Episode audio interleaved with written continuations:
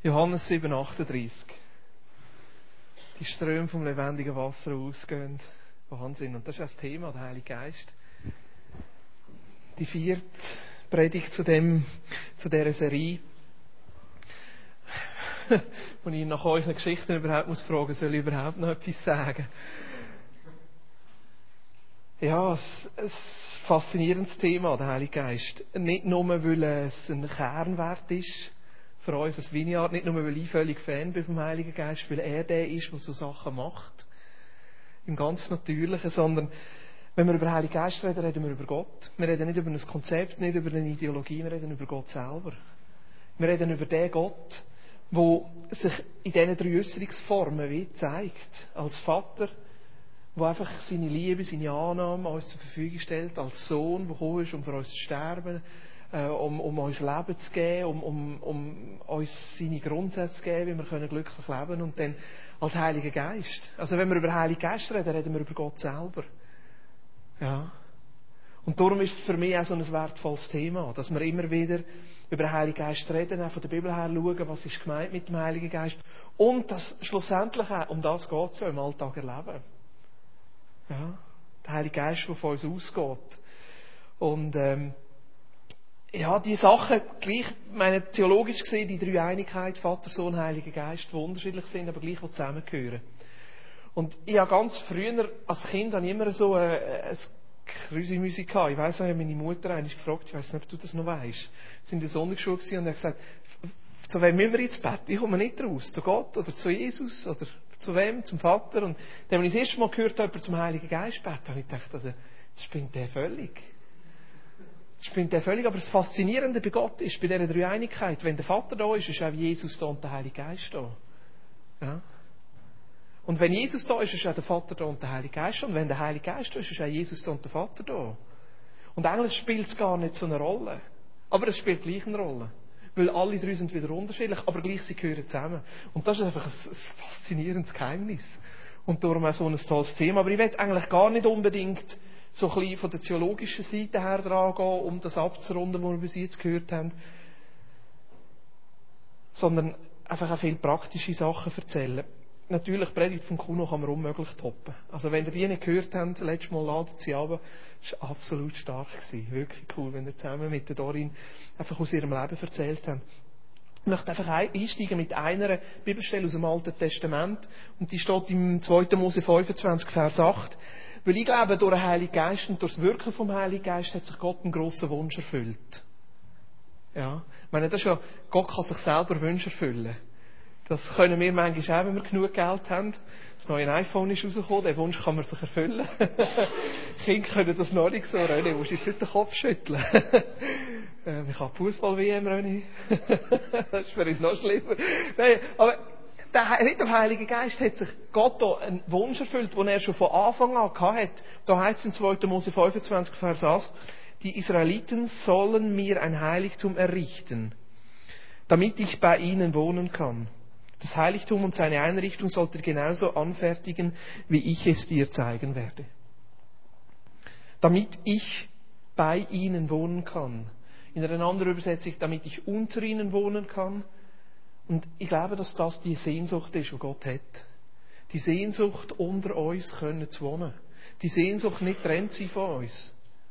Und die, die, die Geschichte, wo, wo wir so anschauen als, als Sündenfall, schauen wir manchmal viel zu häufig aus der, aus der Perspektive von Adam und Eva an. Wie sie weg von Gott gehen und, und Gott betrügen und die Frucht nehmen, was auch immer es da war, und von den Schlangen und dann aus dem Paradies rausgehen und die armen, armen Adam und Eva, ja klar, sie sind ja selber schuld.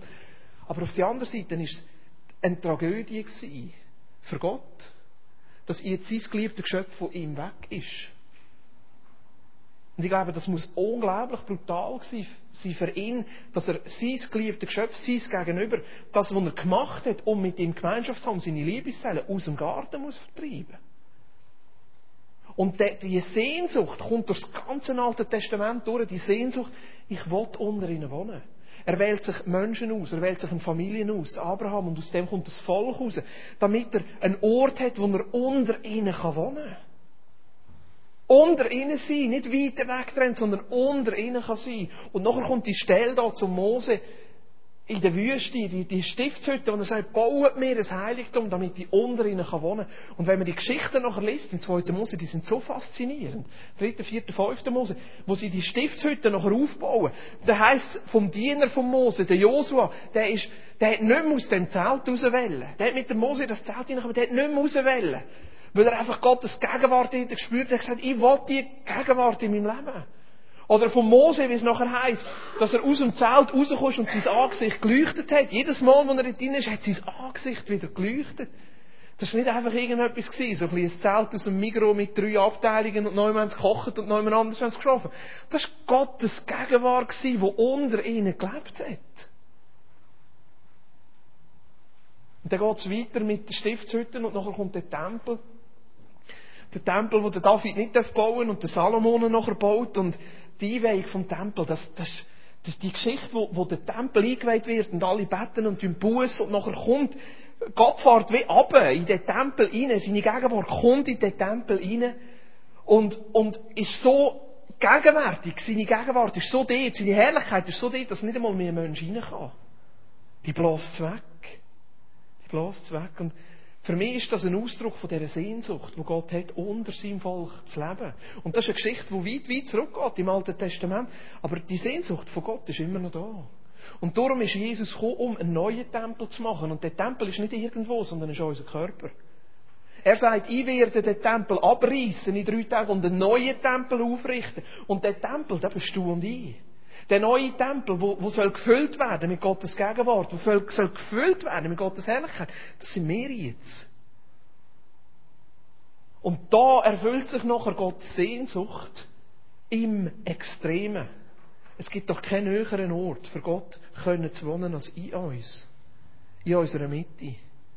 Die Israeliten sollen mir ein Heiligtum errichten, damit ich bei ihnen wohnen kann. Und das ist das Faszinierende. Und das Schöne am Heiligen Geist. Dass Gott sich da sein Traum erfüllt, unter uns können zu wohnen, unter uns können zu sein. Im Apostelgeschichte, Apostelgeschichte 2, das, das Pfingstereignis ist nachher so beschrieben. Am Pfingsttag waren alle versammelt.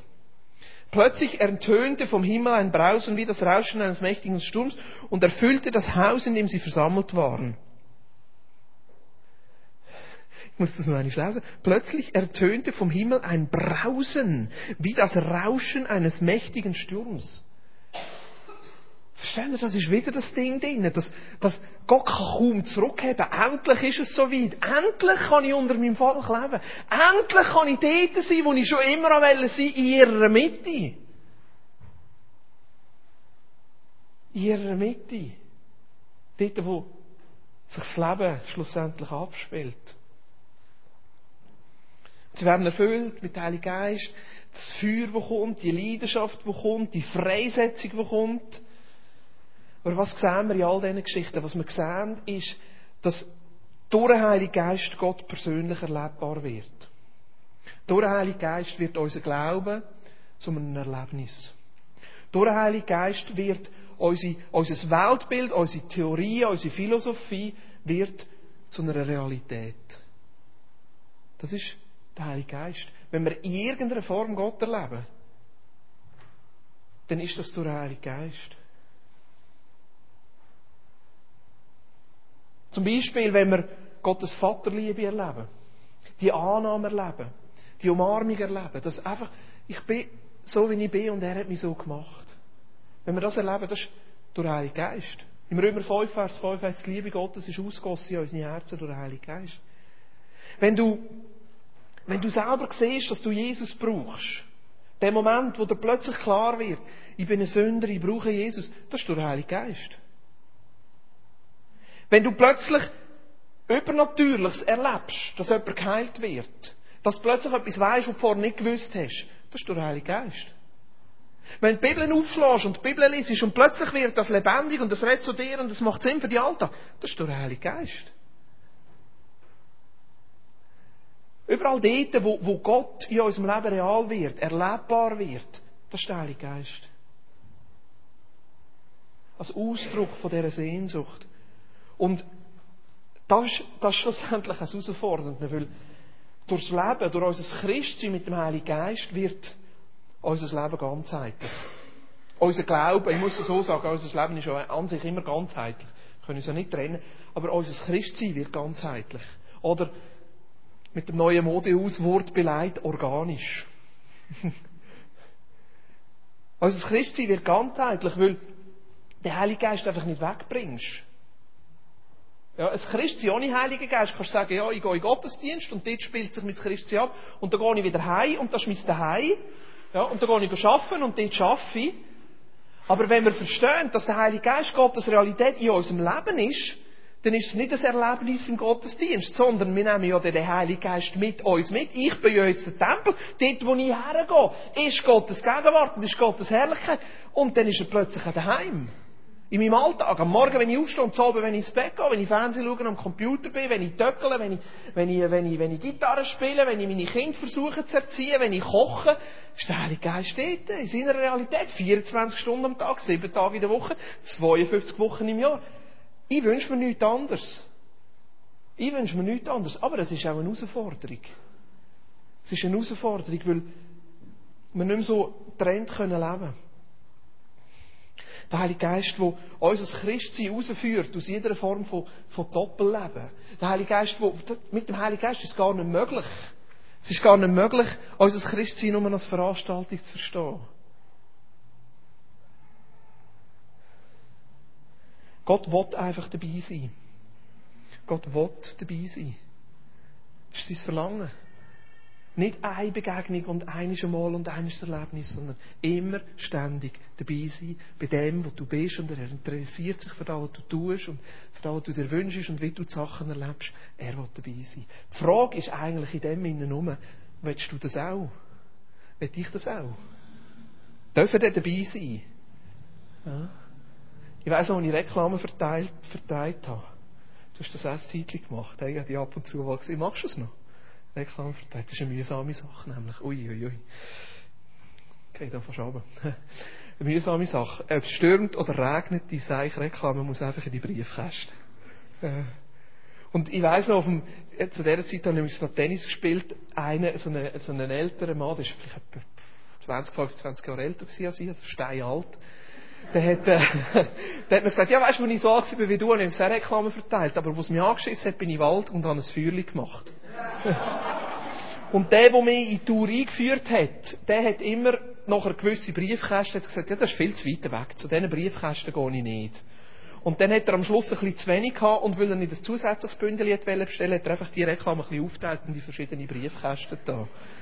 Ja, und ich bin Briefkästen beliefern und Reklame vertragen und habe gewusst, das ist der Heilige Geist in mir. Und plötzlich hat es irgendwie angefangen nagen und ich gewusst, nein, das, das sei aus dort unten, wo einfach ein Briefkasten hat und du strampelst ab und strampelst wieder ruhig. Da, zähle ich Augenbriefträger und natürlich hätte ich mir gewünscht, sie den Stopp Reklamekleber dran, aber gleich, solange sie nicht haben, gehört auch Briefkasten dort ein, weil das ist Teil von meinem Job. Und das ist schon ein bisschen die Frage, wollen wir das oder nicht? Auf der anderen Seite, ja, ich will das. Ich will das, ein ganzheitliches Christsein. Ein ganzheitliches Christsein, ein organisches Christsein, wo der Heilige Geist kann reinkommen überall. Weil schliesslich will ich auch, wenn ich am Computer hocke und nicht weiter weiss, dass die Gedankenblitze kommen und sagen, mach's doch so. Und wenn ich nicht weiss, was soll ich jetzt machen, soll ich jetzt anrufen oder nicht, dass der Gedankenblitz kommt, ja, Leute an. Weil das genauso vom Heiligen Geist ist. Ich will ja auch, dass dort der Heilige Geist wirkt.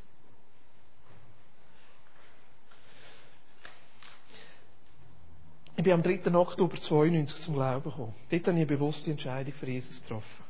Ich habe das, glaube ich, schon ein paar Mal erzählt. Ja, im Halleluja schon. Hat er poltert und gesagt, du kannst nicht wie ein Schluck Wasser, auf Hochdeutsch natürlich, du kannst nicht wie ein Schluck Wasser in der Kurve hängen. Du musst dich entscheiden. Der wusste, ja, ich muss mich entscheiden. Und ich habe aufgehört äh, dann der Pfarrer von der Heilsarmee hat mit mir gebetet. Ich habe nicht recht gewusst, um was es geht, aber er wusste, ich will da. Und dort bin ich zum Glauben gekommen. Und das war super. Die ersten Tage bin ich geschwebt, dort wirklich den Heiligen Geist erlebt, so, es war alles gut gewesen, alles bestens gewesen. Wir sind am nächsten Tag in die Ferien mit dem Flugzeug, ein gewisses Flugzeug kann abstürzen. Ist mir gleich. Es kommt gut. Ich bin zerrettet. Und ich bin, weiter in die Kirche, so wie ich das verstanden habe, sogar mitschaffen Und ziemlich gleich habe ich einfach gemerkt, irgendetwas, irgendetwas fehlt mir.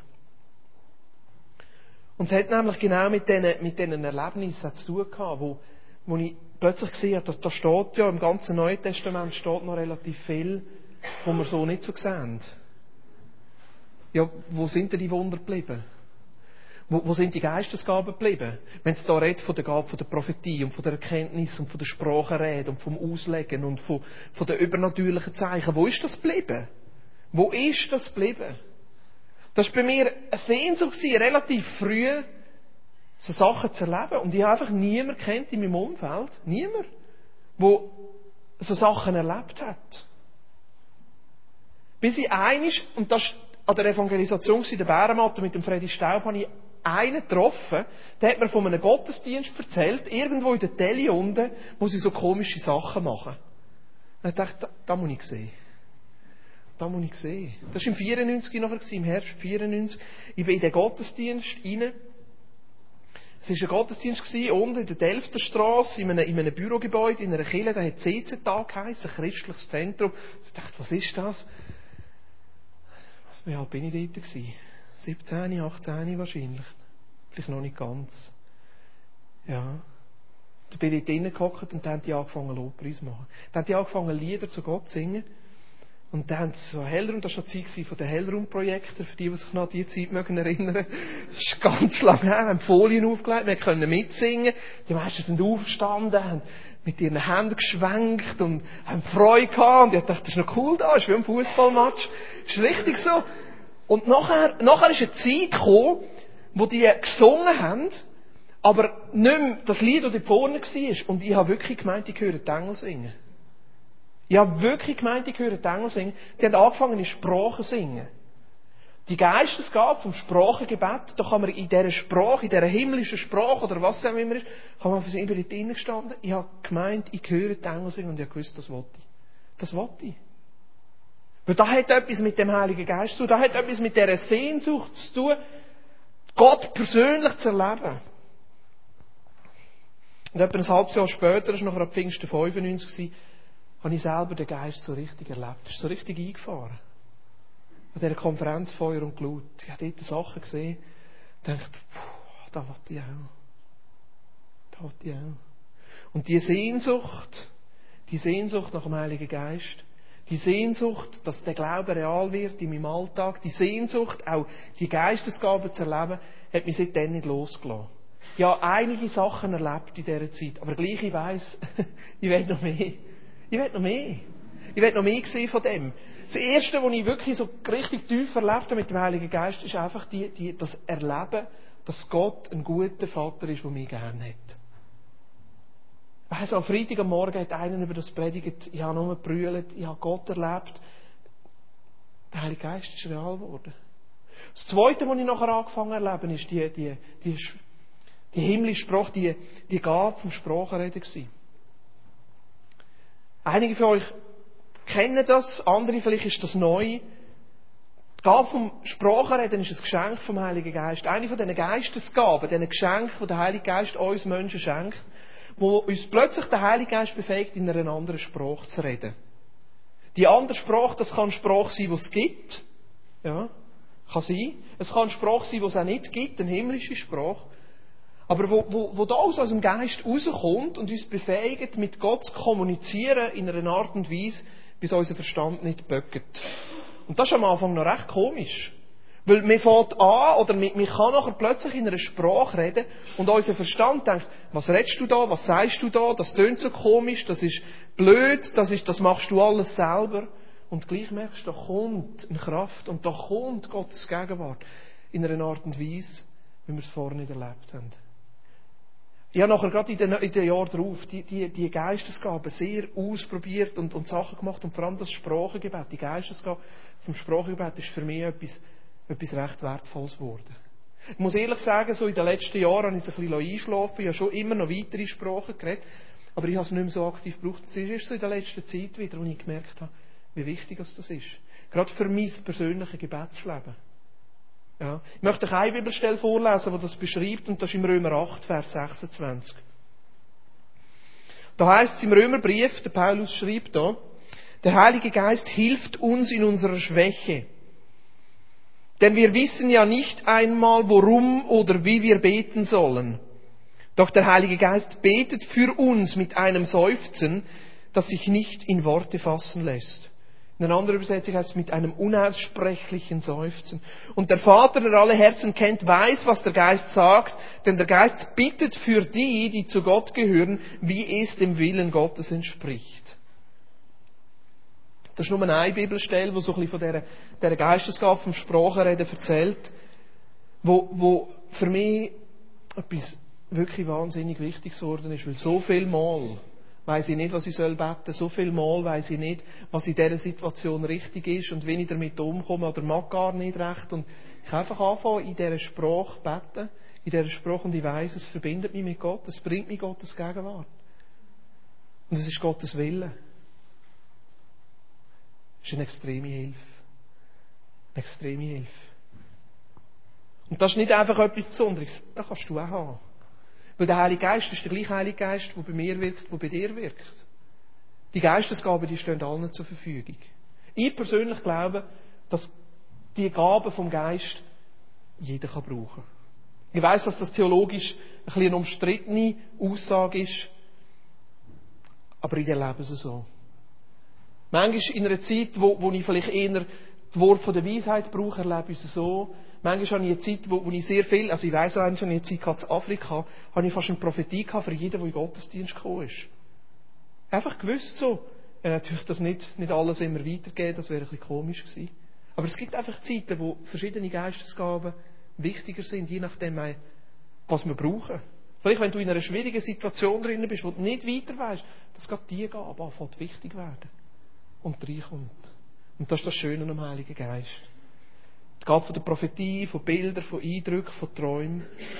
Aber was ich auch erlebt habe, mit dem Heiligen Geist, dass die Bibel plötzlich spannend wird. Da finde ich etwas vom Schönsten, wo der Heilige Geist tut in unserem Leben, dass, wenn wir die Bibel lesen, dass das plötzlich anfängt zu reden. Wenn wir die Bibel lesen, dass das plötzlich anfängt Sinn machen. Ja, das, den Unterschied habe ich so krass erlebt. Wo, wo ich plötzlich mein Leben ganz neu auftan und verstehe, jeder von uns hat den Heiligen Geist. Jeder wo an Gott glaubt, hat den Heiligen Geist. Wir können nicht an Gott glauben, ohne Heiligen Geist. Wir können Jesus nicht erkennen, ohne Heiligen Geist. Aber die Frage ist in dem Ganzen, wie viel Raum lassen wir im Heiligen Geist? Wie viel Platz darf er in unserem Leben einnehmen? Das ist die Frage. Nicht die Frage, habe ich ihn oder habe ich ihn nicht, sondern wie viel Raum mache ich? Und wie viel lasse ich mich auch immer wieder neu füllen von dieser Gottesgegenwart, von dem Heiligen Geist? Und wie viel Platz mache ich auch für seine Gaben? Und das ist ein bisschen meine Frage an dich. Ich habe eine Sehnsucht, dass Gottes Gegenwart stärker wird in unseren Veranstaltungen. Ich wünsche mir das. Ich wünsche mir das, dass, und zum Teil erleben wir es, zum Teil erleben wir es nicht, dass wir da reinkommen können und dass Gott einfach da ist. Ich war an verschiedenen Orten auf der Welt. Ja, immer wieder, wo ich gehört habe, Gott tut etwas, habe ich geschaut, ob ich genug Geld habe, bin ich dorthin.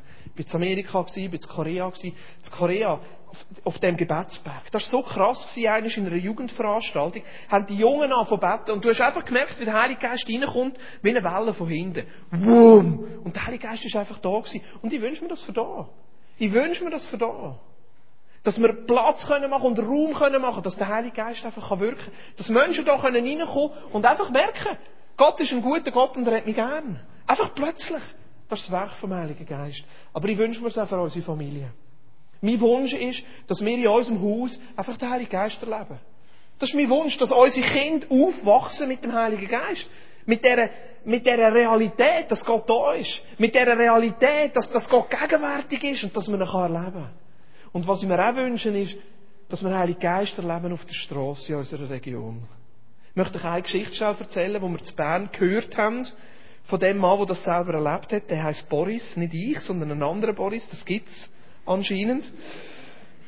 Und der ist völlig nicht mit einem christlichen, kirchlichen Hintergrund an Menschen hergelaufen, die gesagt haben, ah, du brauchst ein Wunder, du darfst auf dem Stuhl sitzen, wir beten für dich und Gott wird oder kann in deinem Leben oder wird in deinem Leben ein Wunder tun. Er hat, glaube ich, Rückenproblem gehabt, aber was genau war, weiss ich auch nicht mehr. Die haben für den gebetet und der ist geheilt worden. Der ist geheilt worden. Und nachher steht er im Gottesdienst führen und sagt, Ich weiß zwar nicht recht, um was es geht, aber ich gehöre jetzt, glaube ich, auch zu dem Club dazu. Weil habe Gott erlebt. Und er hat dort schon gesagt, oh, aber meiner Schwester geht es auch so schlecht. Komm, wir beten noch für euch, für meine Schwester. Hey, wünsche mir das. Ich habe eine Sehnsucht, dass wir mehr von dem, von dem erleben. Die Frage ist nicht, ob wir einen Heiligen Geist haben oder nicht, sondern die Frage ist, wie viel Raum machen wir? Wie viel lassen wir im Raum?